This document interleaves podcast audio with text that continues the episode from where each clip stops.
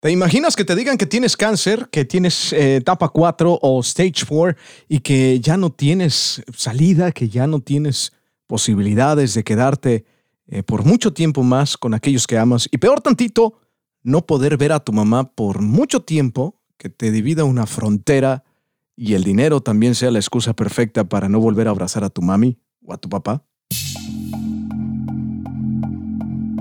Bienvenidos a el tercer podcast de Galleta del Cielo. Mi nombre es Ever Sánchez, con mucho gusto acompañándote el día de hoy, hablándote de una historia que no es eh, muy ajena a la realidad. ¿eh?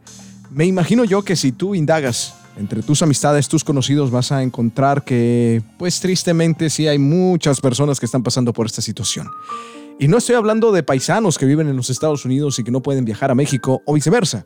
Estoy hablando, por ejemplo, en la frontera sur de la República Mexicana, donde, pues sí, somos muy buenos en Estados Unidos para apuntar el dedo y decir, los americanos no nos quieren, y la frontera, no tengo papeles, oye, qué desgraciados, no me quieren dejar ir a ver a mi familia. Pero ¿qué pasa cuando el problema no está en Estados Unidos, sino en México? Y es que las fronteras fueron creadas, por alguna razón, para seguir teniendo el control. Digo, en esta vida hay que tener control también, porque si se sale de control la situación, pues imagínate, ¿no? Cosas buenas, cosas malas vienen del control. Pero en este caso, cuando se trata de una mujer que ha sido desahuciada, que le han dicho, Nelly, no te queda mucho tiempo, ya no hay nada que podamos hacer por ti. Aparte que no tienes el dinero, si quisieras luchar y su mamá no está con ella en México, aunque ella no es de México, pues mira que ha sucedido un milagro. Gracias a donativos como el tuyo, a apoyo como el tuyo, a un angelote que está en Estados Unidos apoyando a Nelly a distancia también. Milagro, un fuerte abrazo para ti. Pues es que Nelly se ha vuelto a abrazar con su madre. Y que sí, que el cáncer sigue ahí. Y que el diagnóstico sigue ahí. Y que le han dicho que no hay mucho que se pueda hacer, también sigue ahí. A pesar de, hay milagros de vida, hay personas que han sobrevivido al cáncer. ¿Qué tan fácil es enseñar al que no sabe? Hay personas que no saben utilizar las redes sociales, que no saben utilizar un teléfono celular para entrar en Facebook y pedir ayuda, como lo hace Nelly. ¿Qué tan fácil es enseñar al que no sabe? Si no sabe recaudar fondos, hay alguien que sí lo sabe. Y si tú lo sabes, ¿por qué no enseñarlo? ¿Qué tan fácil es enseñar al que no sabe? Como por ejemplo también es igual de fácil dar un buen consejo al que lo necesita. No, yo no me meto en la vida de los demás si no me preguntan, oye, con esa actitud, ¿quién, se va, ¿quién va a tener las ganas de hacerte una pregunta? Por favor, cambia tu actitud. Ábrete a la posibilidad de que hay personas en depresión que quieren hablarte pero traen el, el nudo en la garganta y no pueden, no saben cómo expresarse porque saben que, eh, que si empiezan a llorar van a venir las, las memorias de papá, de mamá diciéndole, cállese, no llore, usted no debe de llorar. Y ahí es cuando muchas personas pierden la batalla. En la soledad, en el no les importo, en él no preguntan por mí. ¿Qué tan fácil dar un buen consejo al que lo necesita? ¿Y sabes qué? Corregir al que se equivoca. Otra vez, no, a mí no me gusta meterme en las cosas que no son mías. Si hay alguien delante de ti que se ha equivocado, directa o indirectamente es tu responsabilidad. Lo más que te puedes ganar es un ya a usted que le importa, usted no se meta. Pero ¿qué tal si sí ganas? ¿Y qué tal si sí gana esta persona? ¿Qué tal si sí te hace caso? ¿Qué tal si tú eres la persona número 357 que esta persona escucha diciéndole lo mismo y 356 veces le vale queso lo que diga el mundo, pero 357 veces fueron las ocasiones que esta persona ocupó para entender que se equivocó y que tiene que corregir su actitud, su manera de expresarse, de comportarse. Porque hay que perdonarnos. Hay que perdonar las ofensas aunque nosotros seamos a quienes se nos ha ofendido. Hay que perdonarnos, es el arte más difícil. Existe un arte hawaiano que le llaman el Ho'oponopono. Lo siento, por favor, perdóname. Gracias, te amo. ¿Cómo le dirías esas cuatro, estas cuatro frases a una persona que ha abusado sexualmente de, de uno de tus hijos? Lo siento, por favor, perdóname, gracias, te amo. Qué estupidez, ¿verdad? ¿Cómo decirle a una persona que asesinó a un familiar tuyo, lo siento, por favor, perdóname, gracias, te amo? ¿Qué estupidez estás diciendo? No, no puede ser. Ah, bueno, bienvenidos al verdadero arte de perdonar. Porque lo que pasó ya no lo puedes cambiar.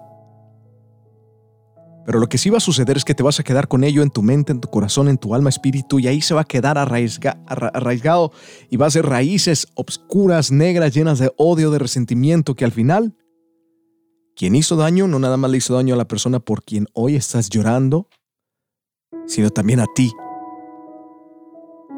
No te estoy diciendo que lo olvides, que no pasó nada, claro que no, que te enseñe, abre los ojos Date cuenta que hay muchos allá afuera que lo callan. Tú no lo calles, háblalo, compártelo en las redes. Así como compartes las fotos de comida, comparte ese momento doloroso. te vas a dar cuenta que en mensaje privado llegan más de dos con la misma situación, o tal vez peor. Pero perdona las ofensas porque no te lo mereces, no te mereces cargar con todo ese odio. Oye, qué fácil es decirlo. Es un arte perdonar. Y si tú estás triste, déjate consolar. Permite que tu corazón llore a través del abrazo de alguien más. Abrázate a través de los brazos de alguien más. Escúchate a través de los labios de alguien más. Habla a través de los oídos de alguien más. Hay que consolar al triste. Y para saber que alguien está triste hay que preguntarle. Sí, hay que ser un metiche. hay que decirle, en verdad, ¿cómo estás? Bien, aquí pasándola, ¿y tú? No, no, no, no. ¿Cómo has estado? Pues bien, ahí, tranquilo. Todo bien. No, no me escuchaste. Mírale a los ojos si es necesario tocarle su corazón o acercarte, ponerle la mano en el hombro, agárrale la mano. Toma una respiración profunda, que vea que estás en serio.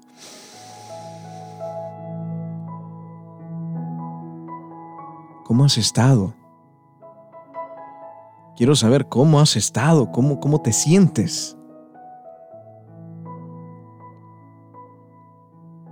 y vas a ver cómo tus ojos conectan con los ojos de esta persona. Y si quieres repetir esto, a través de tus ojos veo mí y llena el espacio.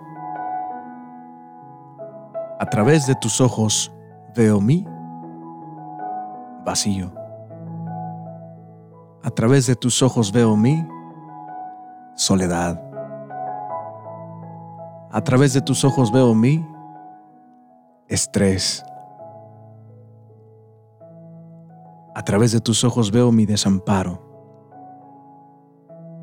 mi coraje, mi agonía, mi decepción, mi traición, mi vergüenza.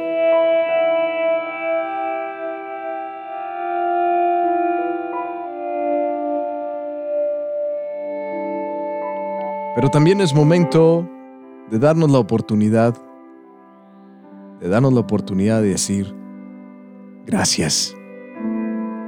Gracias por existir. Gracias por estar aquí. Gracias porque tal vez el mañana ya no estés a mi lado.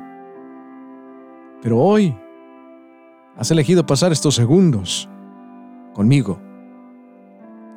Y bien dicen que en un segundo todo cambia. Pues estamos pasando varios segundos juntos.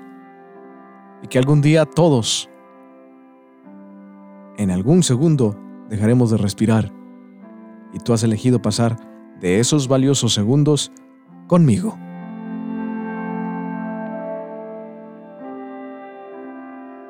Por eso hay que soportar con mucha paciencia los defectos del prójimo.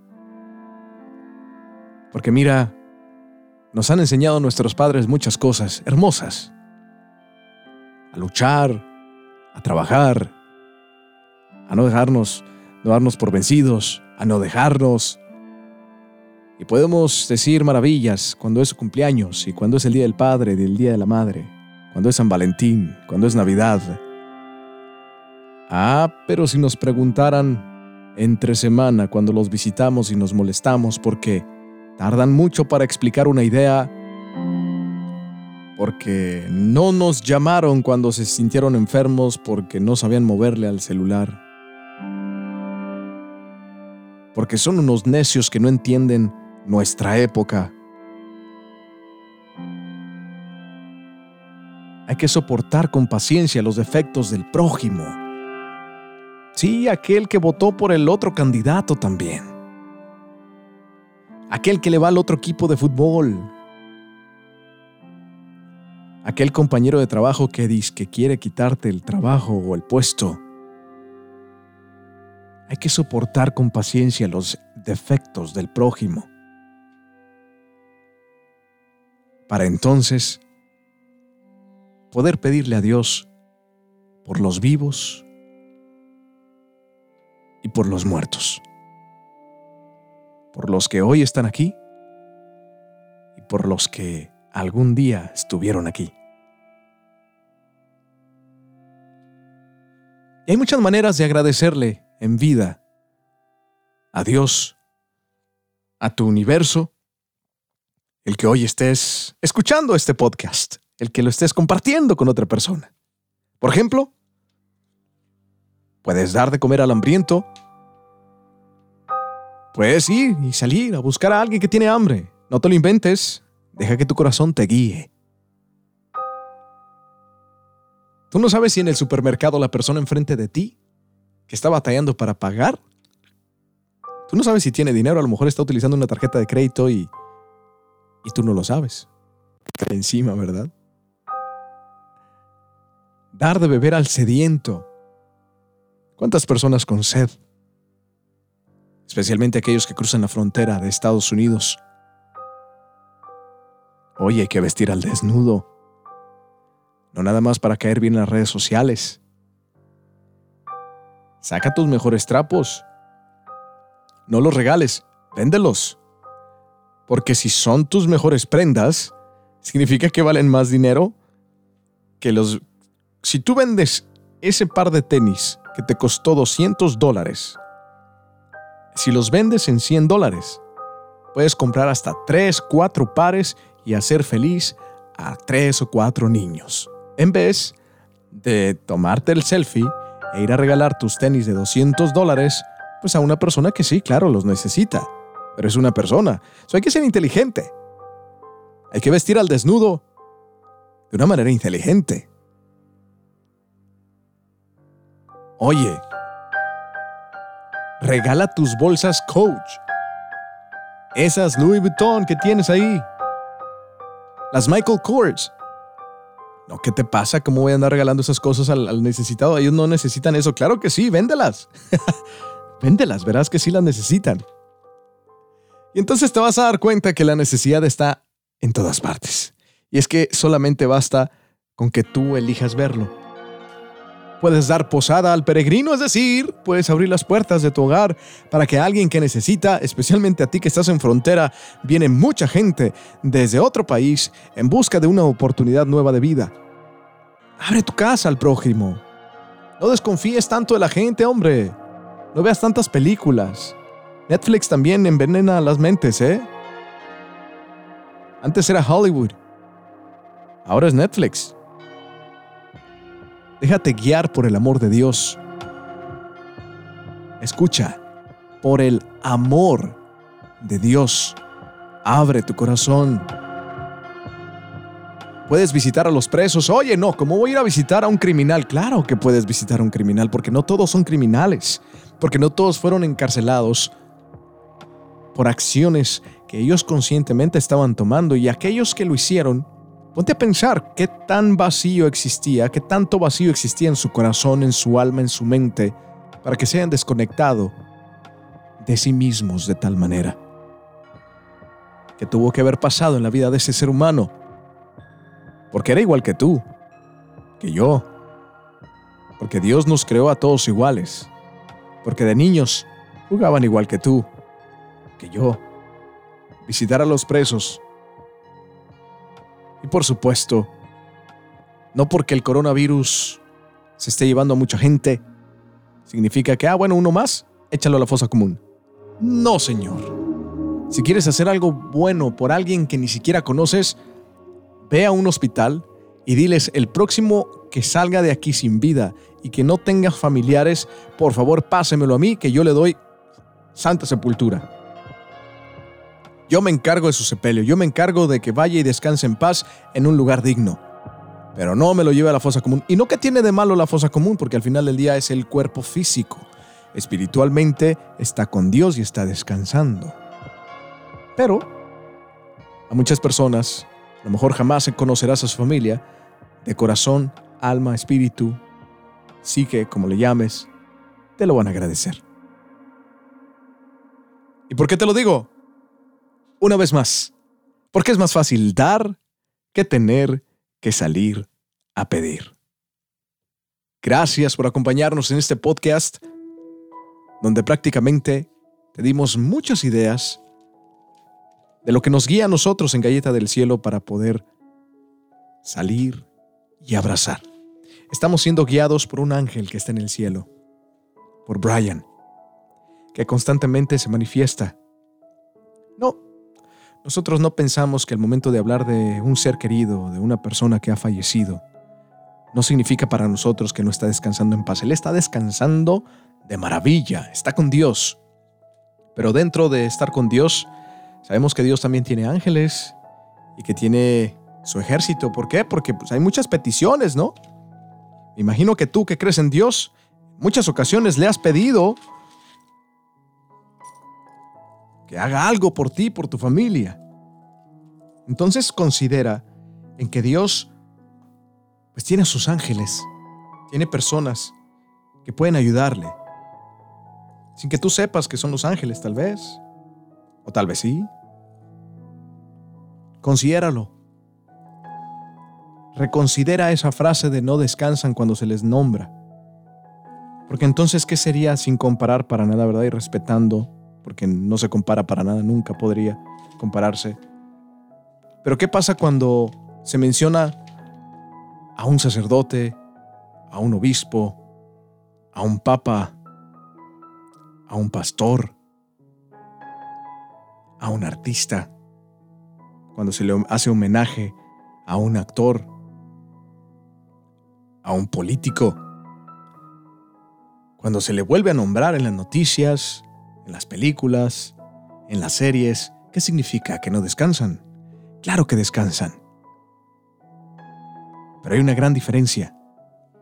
A veces se les nombra por rating, para buscar popularidad, y a veces se les nombra porque hay un legado que debe continuar. Porque la necesidad sigue ahí. Y que Dios nos ayude a sanar toda esa necesidad. Si has llegado hasta este momento del podcast, gracias porque en los comentarios tú irás a escribir Tim Bryan. Si tú escribes en los comentarios Tim Bryan, sabremos entonces que llegaste hasta el final. ¿Y a ti? Gracias. Gracias por compartir el podcast. Gracias por seguir conectado con esta nueva plataforma. Gracias por decirle a todo el mundo que venga a este podcast porque entonces van a poder aprender. Les prometimos en el anterior que Miguel Sánchez, papá de Brian, iba a estar con nosotros en el tercer episodio del podcast de Galleta del Cielo. Pero adivinen qué. acaba de venir de Denver, Colorado. Y tuvo una experiencia súper, súper impactante con una mujer que tuvo COVID, que científicamente ella falleció, pero que tuvo una experiencia angelical. Y a mí me encantaría que Miguel te la platique. Para que no salga de mí porque a veces se me va la onda. Y tal vez podamos platicar también con la señora vía telefónica. Por eso quisimos preparar mejor el podcast número 4 y dedicarlo especialmente a esa experiencia angelical que tuvo esta señora en su camino al cielo. Por no decir su regreso del cielo. Bueno, nada más te di una pista. Gracias por continuar con nosotros a través de YouTube, de Facebook. Gracias por el milagro que le hiciste a Tim Nelly de volver a ver a su madre, a pesar de haber sido desahuciada. Gracias por ayudar a Kika, Tim Kika. Gracias por estar pendiente de Tim Robert, que ya recibió su trasplante de médula ósea, pero que no le ha ido muy bien en recibirlo. Tenemos detalles más adelante en YouTube y en Facebook. Gracias por seguir orando por Ociel, que muy pronto tenemos muy buenas noticias con Tim Ociel, que está en el cielo. Se va a crear algo hermoso a nivel internacional con Tim Ociel. Dios te bendiga. Galleta del cielo.